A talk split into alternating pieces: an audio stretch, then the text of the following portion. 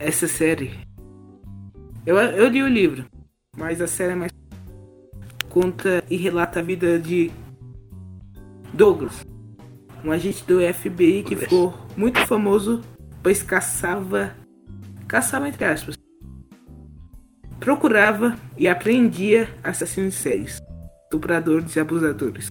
Mas não como qualquer um, mas os mais famosos da história. Charlie Manson, Edmund Campbell vários outros. Ele entrevistou Edmund Campbell. Você sabe quem foram? Quem foi, aliás? Não, não faço ideia, meu amigo. Eu não leio, eu não sou de ler muito. É, o Edmund Campbell cometeu um crime muito bárbaro. O que, qual crime muito bárbaro ou nobre? Assim, a mãe dele maltratava ele muito quando ele era pequeno, pois ele lembrava o pai, o pai dele, que para a mãe dele era um babaca. Ele foi maltratado, tratado como um monstro. Isso fez com que ele despertasse os sinais que um assassino sério sempre desperta quando é adolescente. Fiquem de olho nisso. Um assassino sério 90 a 100 assassinos sérios têm esses dois sintomas. Eles começam muito pequeno, maltratar animais, matar, e eles param de urinar na cama muito tarde. É estranho, mas é verdade. Edmund Campbell ficou tão revoltado com a mãe dele que começou. Vocês vão entender. Ele começou a sequestrar adolescentes da universidade da mãe dele e maltar e depois estuprar. Nessa ordem. Danos. Ele matava e estuprava.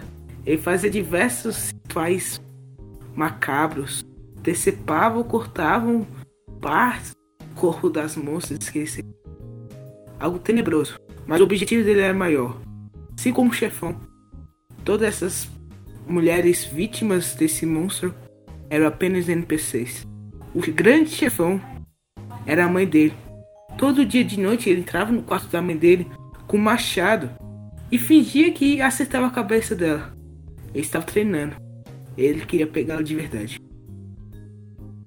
A mãe dele, né, que não sabia que era ele que estava cometendo esses assassinatos, avisou para suas alunas, universidade, para não entrar em carros de desconhecidos. Acontece isso inflexionada. Edmund Campo, como era filho da dona da universidade, tinha em seu carro o logo da universidade. E as pessoas entravam e aceitavam inocentemente a carona dele. Depois de seis assassinatos. A mãe dele. Travou aí, amigo. Depois de seis assassinatos. Depois de seis assassinatos, ele matou a mãe dele. Porém, ele não só matou. Ele fez com o corpo da mãe dele. Ah, não, calma aí, calma aí. Parou, parou, parou. Calma aí. Calma aí, calma aí. Não, mano, mano, ser pesado, ser pesado. É muito pesado, cara. Isso daqui é conteúdo familiar, mano. Dá uma. Ok, ele disse. Quem tá querendo monetizar o YouTube aqui, amigo? É, corta essa parte. Cara, mas esse. Esse livro é muito bizarro. Ele é muito pesado, assim. Cara. Mas, gente, é muito, é muito complicado, mano. Quando eu estava lendo esse livro, eu percebi que não dá mais pra confiar em ninguém. Edmund Campo era um grande carisma. Ele era amigável com todos. O cara que entrevistou ele disse que estava pensando que haviam cometido erro em prender ele, pois ele era totalmente caridoso. Ele era amigável e era bom estar na presença dele. Agora eu fico pensando. Há anos eu peguei uma carona com minha mãe em um carro de um desconhecido que era muito carinhoso também, amigável. Ele poderia ser um desses. Poderia ser um doido, um assassino de série. A cada esquina praticamente tem um. Desesperados para acharem mais uma caça e ganhando cada vez mais excitação. A cada presa achada como monstros que trabalham apenas para ver o mal dos outros. E a gente sem remorso. Mano, para com isso, daqui a pouco eu vou estar com medo de entrar em Uber, cara.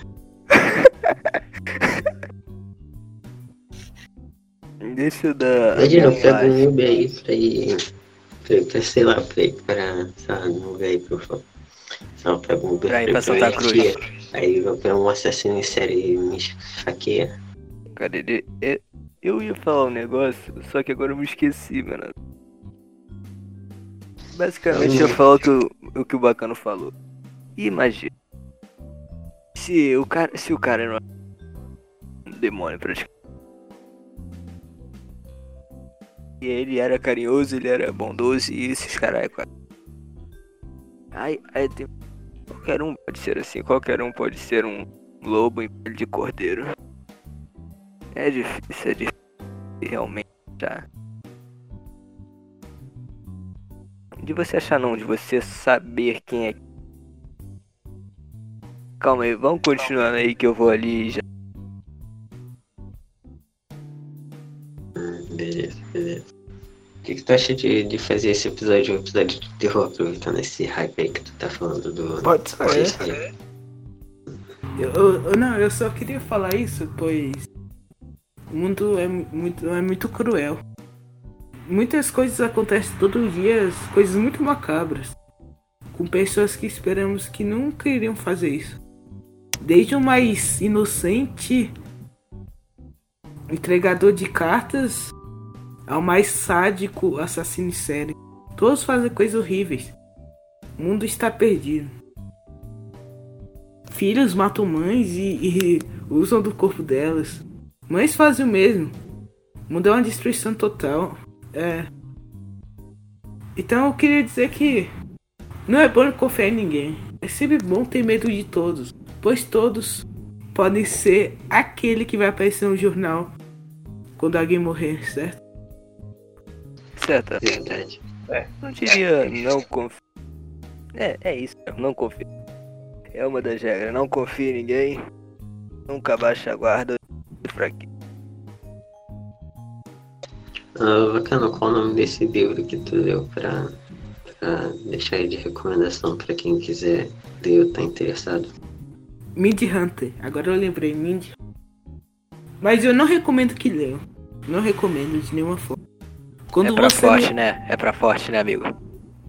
É, quando você lê as primeiras 50 páginas, você vai ficar um tanto paranoico. Você vai conferir quatro vezes embaixo da sua cama antes de dormir. Porque você vê tantos relatos macabros.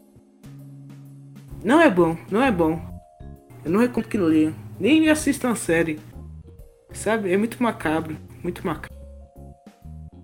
Se o, se o- se o bacano falando já me deixou a atividade mais alerta. Imagina, a série tá maluco, meu pai. Mas, resumidamente, o que ele falou. Não confie em ninguém. Ah, em, em alguns. Em alguns você pode confiar. Mas. Muita atenção. Muita atenção. Porque talvez. Seja mais um Douglas. Oi, vai falar que, tá, vai falar que picotou de novo. Caralho. É, Tá, agora eu espero que não vá picotar, porque eu desativei o ruído. Agora, agora não acho que vai picotar não. Tá, deixa eu falar de novo. Picotou? Não. Por causa que tá saindo estourado, acho que no teu microfone, esse tá maluco. Aí eu fico conferindo. Então, deixa eu falar de novo. Não confie. Você só pode confiar em alguns. Sempre atento e alerta. Porque talvez esse alguém, talvez, qualquer um, esse alguém pode ser um Douglas da vida. Ou um Kiryu Shikage. Enfim, Quem é Douglas? é o cara, o assassino que ele acabou de falar, mano. Eu não tinha ouvido o nome. Agora eu vou mutar e depois eu volto. Ah, então, se provavelmente vai ser o episódio de Podok de, de terror. Então, é. Bom dia, boa tarde, boa noite, boa madrugada. E esse vai ser o Podok que você vai ouvir de noite. Apaga a luz aí. Mano, isso foi a coisa mais vergonhosa que eu já disse na vida, então. É. Bacana, começando o tópico de terror, o que você acha que é o terror pra você? No, no livro O Corpo Fala e no livro Linguagem das Emoções, Paul Ekman e o outro francês que eu esqueci o nome, eles relatam o medo como um instinto de sobrevivência que nós criamos na evolução. Quando você sente medo, o seu corpo libera neuropinefrina e epinefrina, que são produzidos pelo. Ah, pelo. pela. Esqueci, suprarrenais, sim, pelas suprarrenais. É, o terror é um gênero. Quando seja em terror, pense um gênero que é feito para chocar as pessoas. As pessoas gostam disso, eu não sei porquê. As pessoas ficam assustadas com os filmes de terror e sempre procuram mais assustadas ainda para ficar. É, é estranho, mas é normal. Algo do gênero. Bem, eu tava esses dias, acho que foi. Não, não foi essa semana, mas eu vi um vídeo de um que apareceu no, no YouTube que era sobre terror. E eu achei esse bagulho muito interessante, que tipo, o mangá ele se focava mais no, no terror que a pessoa. Tipo, não de, no, de um serial killer, por exemplo. Uma coisa tipo, como as expressões humanas podem ser aterrorizantes e Acho que já deu pra entender mais ou menos. E, e o cara começou a explicar como é, como terror em outros, em outros, é, outros gêneros, tipo filme de terror, aqueles clássicos se focam em, na parte do conflito e na parte do terror, que é a parte do terror que tem um susto, a parte do você sente o medo, e a parte do conflito é quando ele, quando o personagem, o protagonista do grupo, foca em, é, no conflito pessoal interno ou direto com, com a aberração que é retratada no filme muitas vezes e achei muito interessante. Eu queria compartilhar isso com vocês. Só que o vídeo tá em inglês e quem não sabe aí fica meio triste pra, pra ver mais. Eu vou tentar deixar o, o, o negócio na descrição, porque vai ser interessante para quem quiser ver também.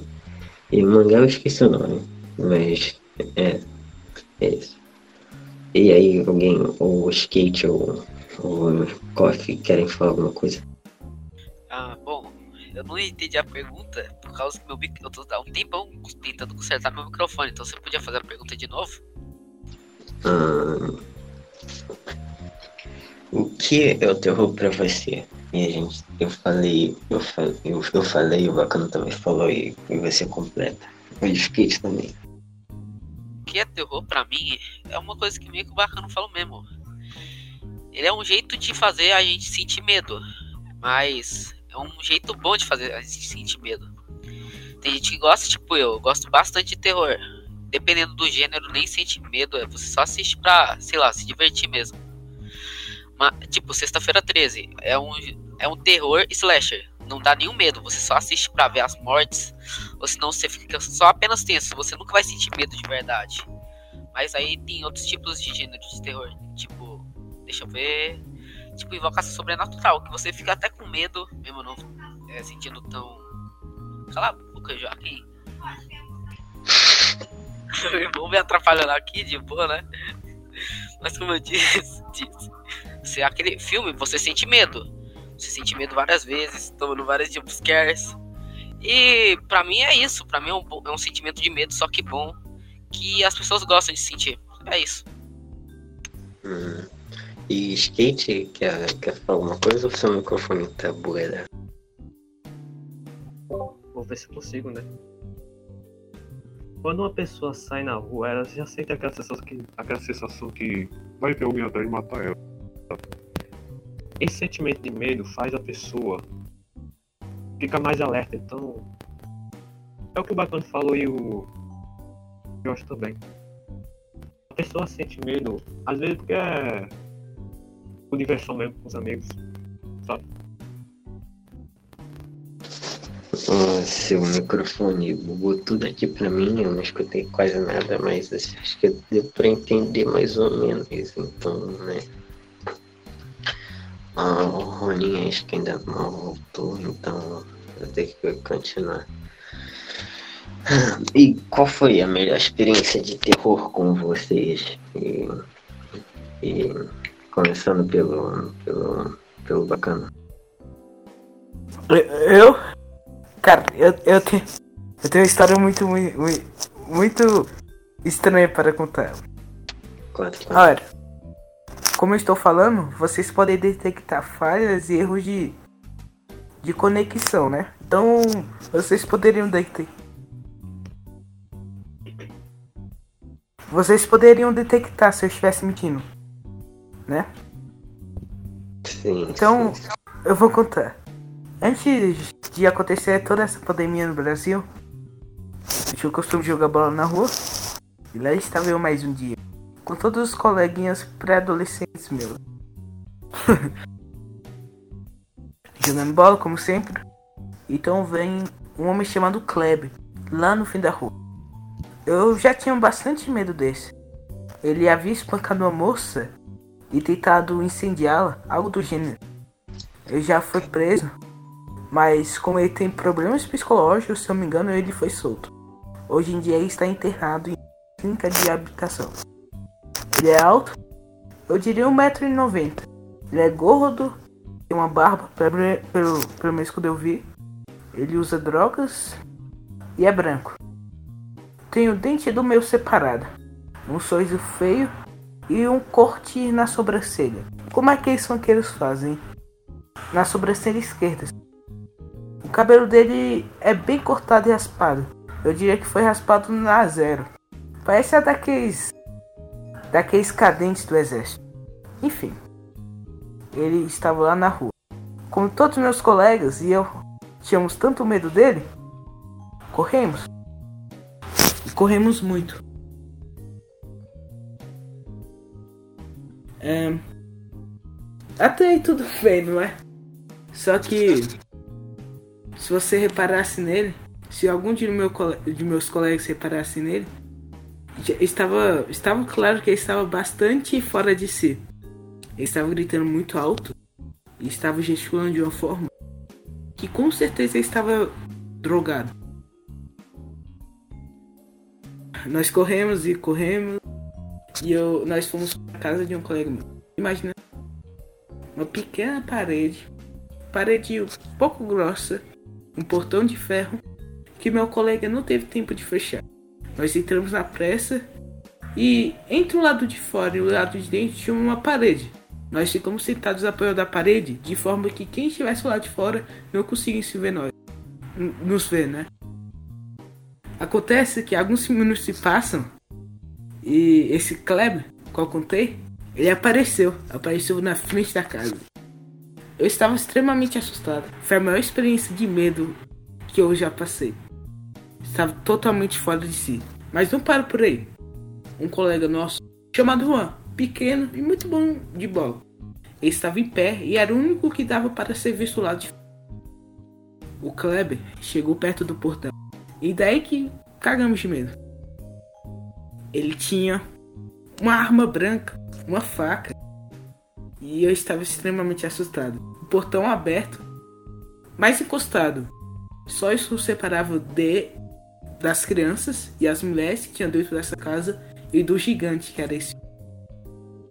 Ele ameaçou, ameaçar o Juan com essa faca e dizer que se o Juan não saísse junto com nós, ele iria fazer alguma coisa de mal. Eu não lembro direito, minha memória fica confusa.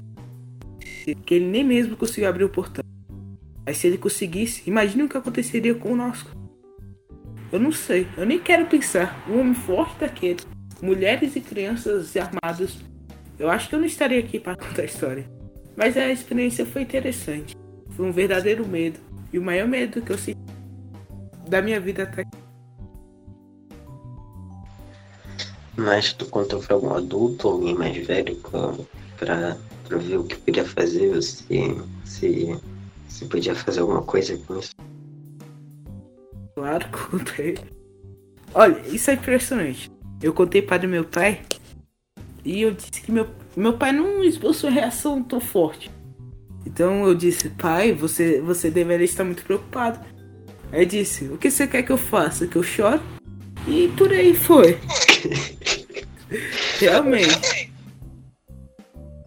É, Cara. Mano, se eu ficava com raiva, mano. Ou, ou ficava com raiva, ou ria, porque depois dessa. Não, mas esse cara, uma vez uma colega minha estava. E esse Kleber, ele ficou na frente dela. Empurrou ela contra a parede, mas não encostando, sabe? Só com a presença, já que ele é um homem bem grande. Ele botou a mão em cima do ombro dela e eu tinha dito alguma coisa para ela que eu não lembro. mas você imaginou o que aconteceria. Esse Kleber era realmente um homem perigoso e ele era louco, muito louco, e ainda usava drogas. Ele ficava fora de si quase toda semana, ameaçando a vida de todos ao redor dele. Ainda bem que ele não está aqui, só de lembrar disso, fico muito assustado. Muito mesmo. Porque, tipo, não é preso, porque ele sabe que ninguém tipo, ele fica perto de vocês e vocês são menores e isso é errado e perigoso. Não tinha que ficar perto de vocês. Aham. Um, umas, uns meses depois disso, ele acabou brigando com o homem e ele estava com um pedaço de um, um pau, né? Um, um pedaço de madeira. Acabou agredindo outra moça. E eu acho que o marido dela, gigante, ficou muito irritado. Pegou um facão, estava ameaçando, né? Estava ameaçando o Kleber a matar ele. Acontece que o Kleber ficou muito mal visto. E como esse outro homem tinha algum envolvimento, ele, o Kleber ficou ameaçado de morte. Teve que fugir. Hoje em dia o Kleber não representa mais nenhuma ameaça. Tá internado. Mas ele morava sozinho ou alguém ficava com ele? Tipo, mãe, pai, o avô, não sei. Antes que eu saia, pois meu celular está quase carregando e provavelmente se carregará de uma vez, está muito quente. Ele ficava com a mãe dele e com alguns outros familiares. Então é isso, pessoal. Minha participação se encerra aqui. Meu celular está quase carregando e não durará muito. Mas eu acho que eu já falei bastante. Se. Verdade. Obrigado pela participação bacana e a gente se vê no próximo episódio de Podok. Obrigado.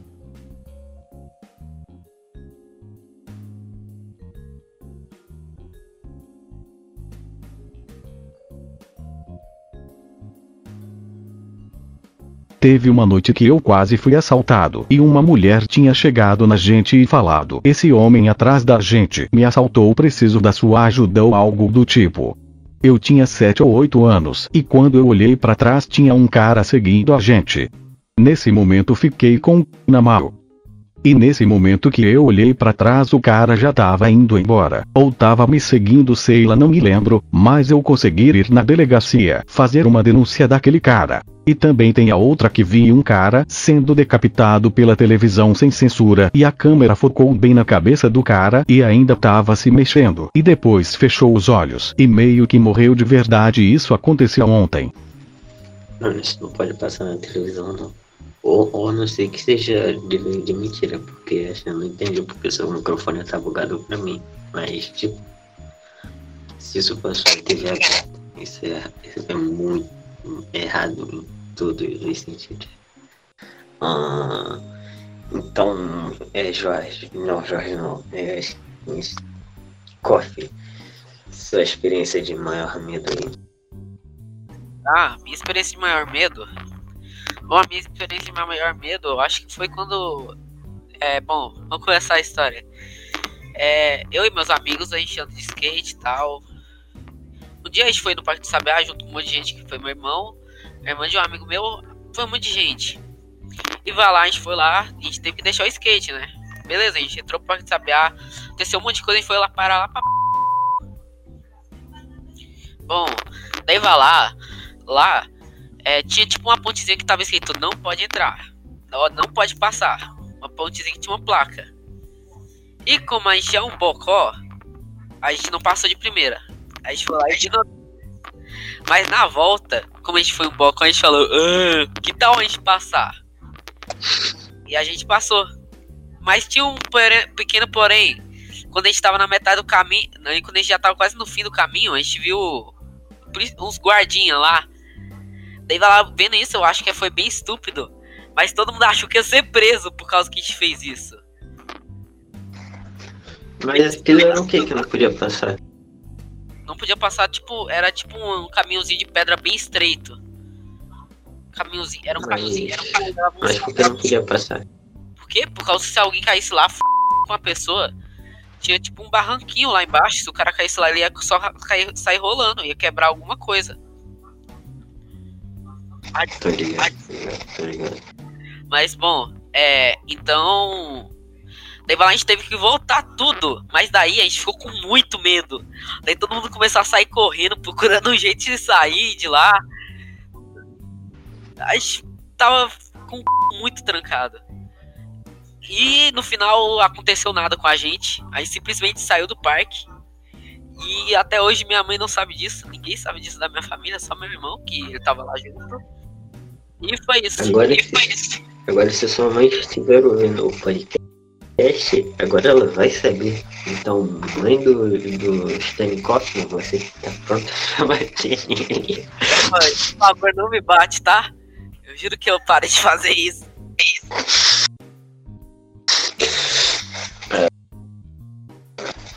Bem, agora acabou, acabou que eu podia que eu podia falar de um tema, né?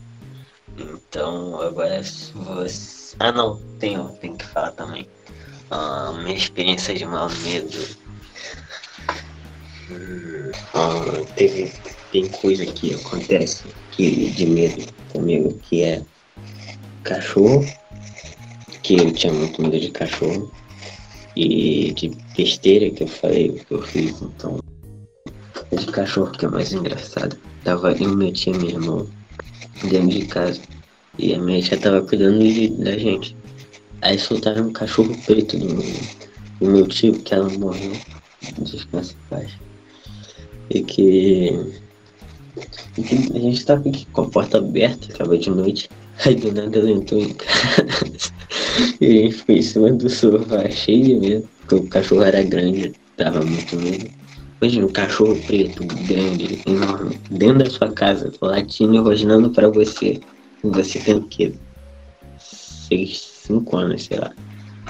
Então esse foi um dos mais medrosos da minha vida.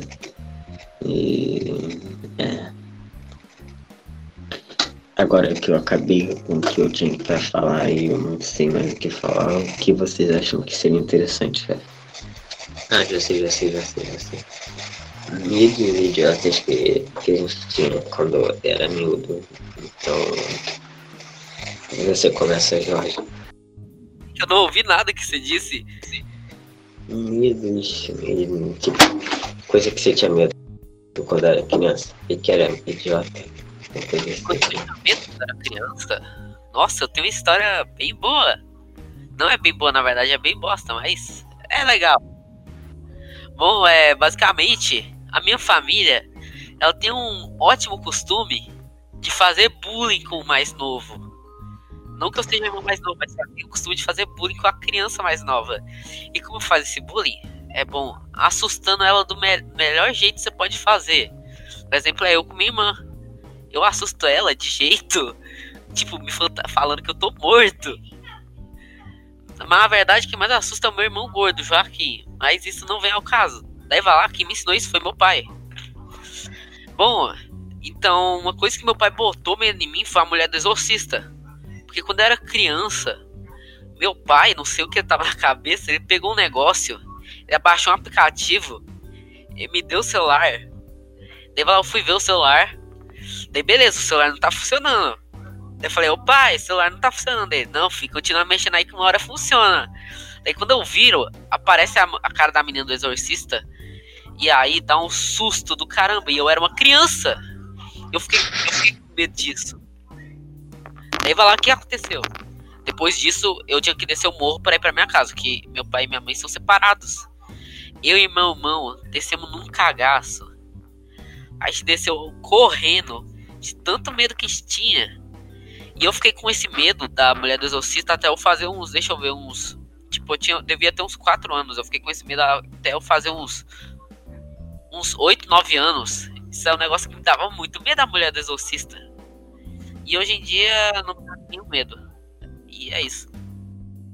Não, mas isso não é idiota, isso é coisa que criança realmente teria medo, mas. hum, Ah, deixa eu ver um aqui muito. Sabe aquele jogo lá do. Aquele jogo lá de 2000 e alguma coisa lá de Flash, que é um alien vermelho? Não sei, sei. Acho que eu vou. No YouTube eu vou tentar botar aí na tela uma foto. E mesmo que o, o Podok não seja muito visual, que seja só áudio. Vai ser. Vou botar aí na tela. E tipo, o bicho ele, ele nas pessoas e mata. Eu ficava com muito medo disso. E, e o jogo era de comédia, porque tem uma parte que o alien tá literalmente na bunda do gato. E o gato explode sangue. E eu ficava com muito medo disso. Andava com medo na rua de ter um alien vermelho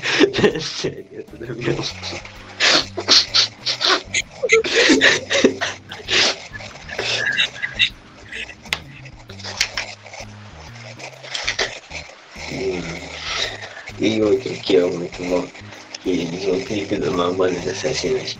Tem uma parte que o cara é atropelado por um carro e ele fica achatado. Só que eu, quando eu vi isso, eu vi em desenho. Eu vi o desenho ficando achatado. E quando eu vi a pessoa achatada, eu fiquei horrorizado. Eu fiquei, eu fiquei com muito medo de carro. De, de- medo de carro já normal, mas de medo de se atropelar e ficar achatado por causa de um clipe do Mamonas Assassinas. Foi muito engraçado, foi incrível. Vai ser. Quê? Tu vai ser atropelado e vai ficar que nem papel. Toma, toma cuidado. É, ó, tá bom, vocês acham que pode ir mais um pouco? Sei. É. Vamos mais um pouquinho só. Pra. Pra te dar mais trabalho. Tá? Agora, agora, agora, então, puxa um tema aí, ó, o skate que tá no chat, que ele vai ser dublado pelo Loquendo espanhol. Cuidado em usar ainda. Pelo que eu sabendo, ele fica dando copyright. É, hoje em dia dá copyright, se eu não me engano. E o que que dá copyright? Loquendo. Sério? Sério, por isso que o Kakashi Ataka parou de usar Loquendo. Por quê? Ei, o YouTube deu essa pira. Ficou basicamente é, derrubando os caras que usam Loquendo. Derrubando não, ele ficou ferrando com os caras que usam Loquendo, cortando alcance e essas coisas. Não, eu... E a maioria do Bacana. pode. Bacana meter o pé, meu otário. É, tu eu tudo. Ah, o, qual que é o. Qual que, que, que vocês chamam? O bacana ele sumiu do nada. O celular do bacana eu ia explodir e ele saiu da cal. Porque tava muito quente. Ah. Entendi. Ah, o, o episódio de terror a gente tava falando de. Sobre, sobre a nossa experiência, do que a gente acha que é terror. A gente te sincroniza aqui tudo e eu, gente, eu te boto no tempo certo, vai. É, começa, o que é o terror pra você? Não entendi nada. Eu não entendi nada. Jorge, explica o que, que ele falou. Ele falou que a gente tá fazendo um episódio de terror. Ele começou. A gente começou com o chat. O que é terror pra você? O chat não, com o tema. O que é terror pra você? O que é TV pra você? Terror. Terror? Fala de novo, não tô entendendo. Por causa que meu pai tá falando. Fala de novo. Que picotou. É. Terror. Ah, terror, terror. Eu não gosto de terror. Eu sou neutro nesse assunto. Eu só sei que. Em filme de terror você não pode olhar pra trás. Ah, Ah, ah, Ih, caramba, mano, o cara me zoou, qual foi? Ah, e outro que a gente falou é. Qual foi a experiência mais aterrorizante de terror? pra você. Pode ser de filme ou de coisa que aconteceu contigo ou que tu viu. Deixa eu lembrar. Quando eu tinha medo de Five Nights at Fred. Só isso mesmo. E quando eu fui em Belfort Roxo também, eu fiquei com medo de ir lá. Teoria da, teoria da, rela, teoria da relatividade, bora. Ah, e o último que a gente acabou de falar foi medo idiota que tu tinha quando era garoto e agora é muito idiota. Medo idiota da minha mãe. Sério? Você não tinha medo de apanhar. Ah, isso aí todo mundo tem. Tô falando medo de, pô, medo de semente, medo de. Semente. Tinha medo do Chuck também, tinha medo do Chuck. Que achava que o meu boneco ia ficar que nem o Chuck e querer me matar. Eu só queria falar uma coisa aqui, uma, de, é, esclarecer alguma dúvida. Alguém aqui no Podoc tem medo de galinha? Não, eu, pelo menos eu não. É por causa que eu tenho uma prima que tem medo de galinha, mano. Ela, ô, Júlia, você tem medo de galinha? Como assim, mano? Esse bicho é um amor. Mano, é tipo, ter medo de galinha é uma coisa muito estúpida, porque, tipo, os bichos têm medo de você. Como você tem medo daquele bicho, velho? É. Cadê? Eu tinha medo de cachorro também. Cadê o skate? Tá falando ele tá no cantinho? Bora falar. Ah, desgraça. Estão falando pra caralho aqui, calma aí. Tô tentando gravar um negócio, eles estão falando uma beça ali no quarto. Seria ser assim. A gente falou de meme eterno. Bom.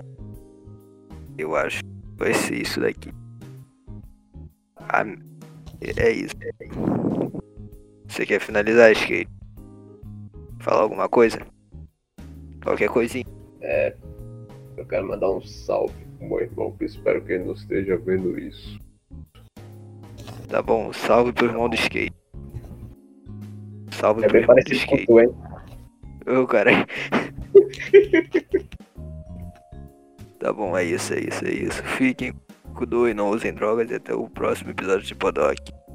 Adeus. É, e adeus. Falou. Falou!